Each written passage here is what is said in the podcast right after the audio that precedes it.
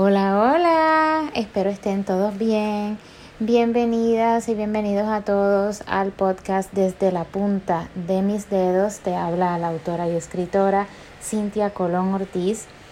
Eh, vamos a hablar sobre el último mensaje que escribí en mi página. No tienes la necesidad de convencer a nadie, absolutamente a nadie, de tus habilidades, las cosas que hacen bien a la única persona que tienes que convencer es a ti. Vamos a hablar de eso. Esta necesidad de convencer está con nosotros a través del tiempo. Es como una lapa que como que se pega a nosotros y no se quiere despegar. Vivimos con la eterna inseguridad de que tengo que convencer a tal persona para que sepa que hago las cosas bien. es una necesidad como que de validación. Eh, si las personas no nos validan o si alguien no nos dice que hacemos las cosas bien, no hay suficiente convencimiento, no hay suficiente fe, creencia en nosotros mismos. Eso es triste, definitivamente es triste, porque tú no tienes que esperar por nadie, tú no tienes que esperar por nadie. Esperar por convencer a las demás personas es una pérdida de tiempo. La persona, la única persona que tiene que convencerse, eres tú. Tú estás en tu propia piel, tú caminas en tus propios pies, tú sueñas, tú tienes metas, tú tienes deseos, la vida te pertenece a ti. La única persona que tiene que convencerse verdaderamente hacia dónde va a ir a perseguir sus sueños, la persona que se tiene que convencer, eres tú, eres tú. Lamentablemente, esta mentalidad de esperar por alguien que diga que hice las cosas bien, viene de una mentalidad de carencia, de una mentalidad de pobre estima. ¿okay? Muchas veces viene de, de la creencia, la programación inconsciente o subconsciente de nunca podrás lograr nada, mírala a ella, ¿qué se cree? ¿Qué se cree ella? Eh, ¿Por qué va a hacer eso? Una mentalidad definitivamente sumamente limitante. Y viene muchas veces de nuestros pasados, también viene de, de personas que lamentablemente nos han herido y esa herida ha calado bien profundo en nuestra vida. Y como que el veneno que esas personas han cargado y nos lo desplazaron, ese veneno como que se quedó en nosotros como una semillita. Y lamentablemente esa semillita ha creado una, como una jardinera, como una especie de, de, frutos que no son tan buenos. Eh, y es un resultado negativo, un resultado de limitación. Y ahora nosotros tenemos la responsabilidad de nosotros cambiar eso. Porque si tú no cambias la creencia que tú tienes de ti mismo o de ti misma, no vamos a superarnos en la vida. Y hay una realidad, tú no eres lo que esa persona dice Tú eres lo que a ti te dé la gana de ser. Te voy a contar un ejemplo de mi propia vida. Eh, yo soy profesional de ayuda, tengo una maestría en trabajo social, este, también pues tengo una certificación en sexualidad humana, también soy hipnoterapeuta. Y me acuerdo en el 2011, aparte de todos esos estudios, pero me acuerdo en el 2011 hay una historia bien particular de mi vida. En el 2011 yo tomé la decisión de publicar un libro, publicar mi primer libro de poesía erótica, llamado Descalza en el sudor. Me acuerdo que para ese momento estaba terminando mi certificación en sexualidad humana y aproveché esa oportunidad para publicar mi libro. Le agradezco grandemente a Lidio de la Torre, a Anabel y Feliciano de la casa editorial eh, Terranova, que me dieron la oportunidad de publicar mi libro con ellos y de enseñarme ¿verdad? Eh, como primeriza en este campo, cositas, ¿verdad? Que tenía que aprender como escritora, eh, este, eh, expresarme bien en unas cosas y demás. Y fue un proceso lindísimo, fue un, un proyecto bien pequeñito. Pero fue una experiencia que me abrió los ojos grandemente. Hubo gente que me llamó loca, hubo personas cercanas que dudaron de mí, hubo personas que hasta el día de hoy se cuestionan si publiqué o no publiqué, hubo personas que simplemente leyeron el libro para criticarme, hubieron personas que se burlaron, hubo personas que me decían, ay, qué bueno, bien por ti, pero espaldas mías, ay, Dios mío, ¿qué se cree ella? Eh, hubo personas que me juzgaron como si yo fuera una persona con poca moral porque estaba escribiendo poesía erótica. Eh, de todo un poco. Y en un momento dado yo me dejé llevar por el miedo y me dejé llevar por la duda. Y cuando salió mi libro y se publicó, les puedo decir que no todo el tiempo hablé del libro y no le di la promoción que se debía dar. Me quedé callada. Me quedé callada, no dije casi nada. Y en algunos momentos hablaba de mi libro, pero no en todo tiempo. Y era porque todo el tiempo estaba la expectativa de que no es lo suficientemente bueno. Yo no soy lo suficientemente buena. Y les puedo decir que eso estuvo conmigo por mucho tiempo. Hubo una persona que jamaqueó mi vida en un momento dado. Y estábamos hablando de este tema y la persona como que se agotó, se irritó y me confrontó. Y automáticamente me dijo, pero ven acá, tú no te das cuenta. Tú tienes algo que ellos no tienen. Tienes un libro, tú escribes, tú escribes precioso, tú tienes ese don.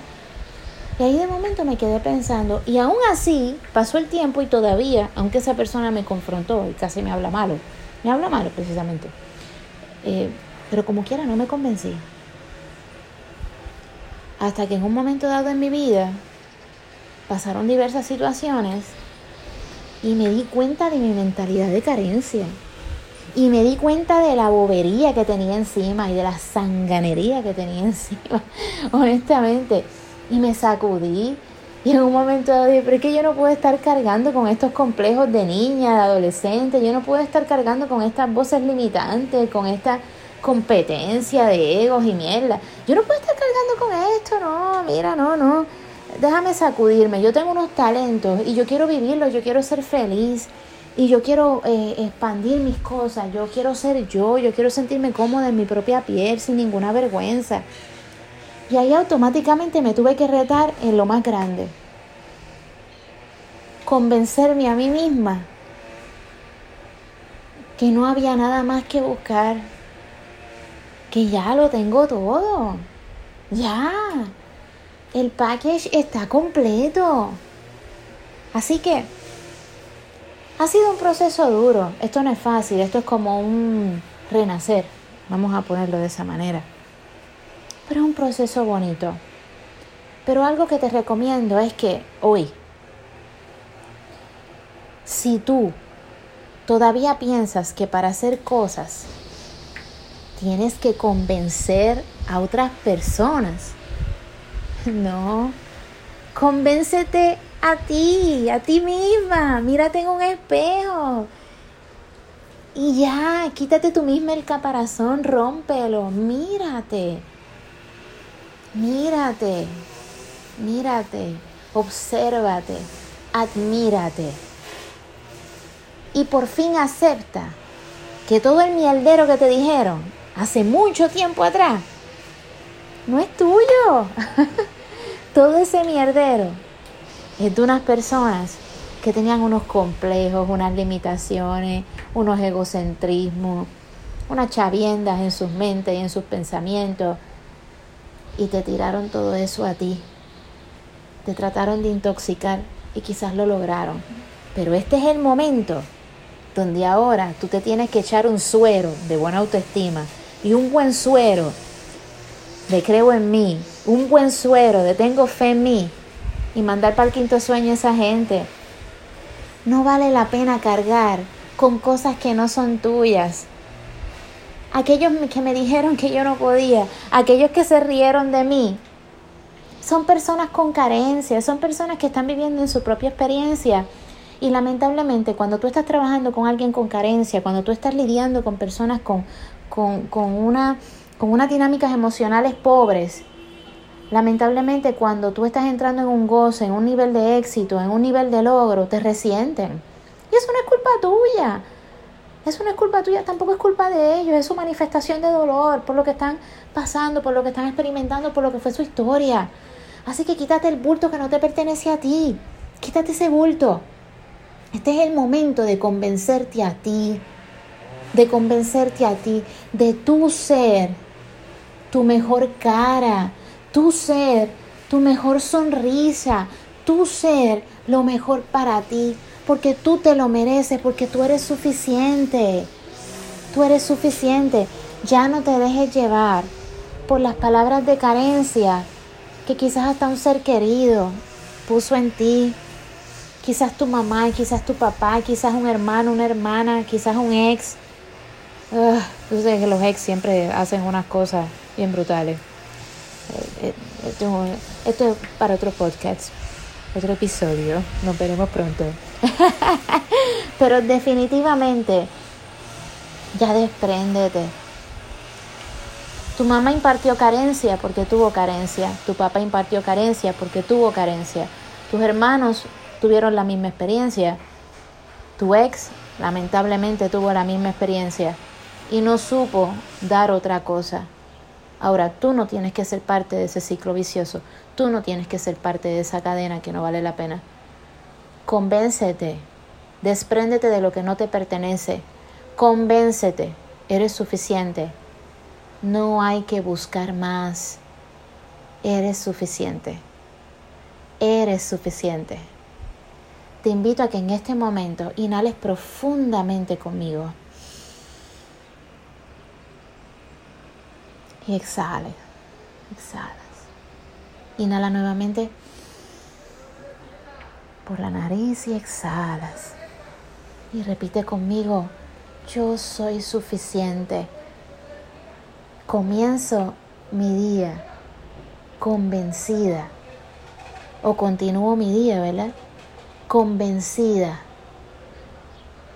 convencida de que tengo todo, todo, todo lo que necesito para sentirme feliz conmigo misma. No hay ex, no hay raíz familiar desvirtuada, no hay pasado que me detenga. Yo soy suficiente Estoy convencida de que soy suficiente. Estoy convencida de que soy suficiente.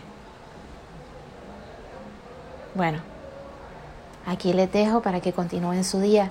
Espero que esto cale en su corazón, cale en su mente, retuerza todas esas cosas que deben irse y se vayan y se suelten.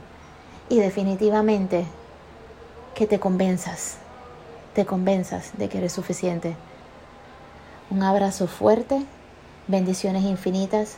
Estoy feliz, feliz y agradecida porque eres parte de mi podcast, parte de mi comunidad desde la punta de mis dedos. Y espero en todo lo que sea posible ayudar por este medio. Bendiciones infinitas, un abrazo y nos vemos pronto en el próximo podcast. Bye.